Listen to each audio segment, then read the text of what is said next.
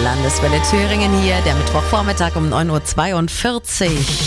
Sie sind eigentlich sehr possierlich, richtig niedlich mitunter, nur wenn sie unserem Auto zu nahe kommen, dann sind das hässliche, gefräßige Biester, die uns das Geld aus der Tasche ziehen.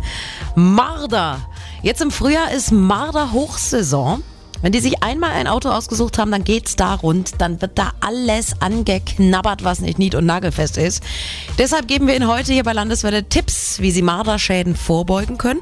Und wir haben auch Versicherungsexperte Christian Siemens an der Hand. Der beruhigt uns in Sachen, wer zahlt den Schaden. Gegen Marderschäden sind Sie versichert, wenn Sie eine Kaskoversicherung für Ihr Auto abgeschlossen haben. Äh, Marderschäden sind eine sogenannte, ist ein sogenannter Teilkaskoschaden. Das heißt, Sie bekommen Ihr Geld zurück, wenn Sie eine Teilkaskoversicherung haben oder auch eine Vollkaskoversicherung, weil die automatisch alle Teilkaskoschäden beinhaltet.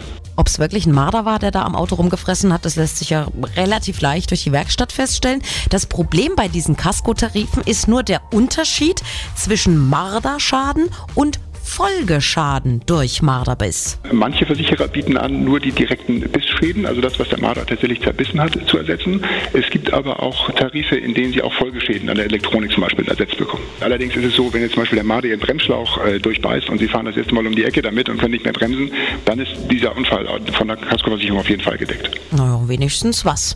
Aber gerade die Elektronik reparieren zu lassen, geht ja ordentlich ins Geld. Also informieren Sie sich am besten direkt bei Ihrer Versicherung oder schauen Sie nochmal genau in den Unterlagen nach, ob wirklich auch solche Folgeschäden mit abgedeckt sind. Landeswelle Thüringen.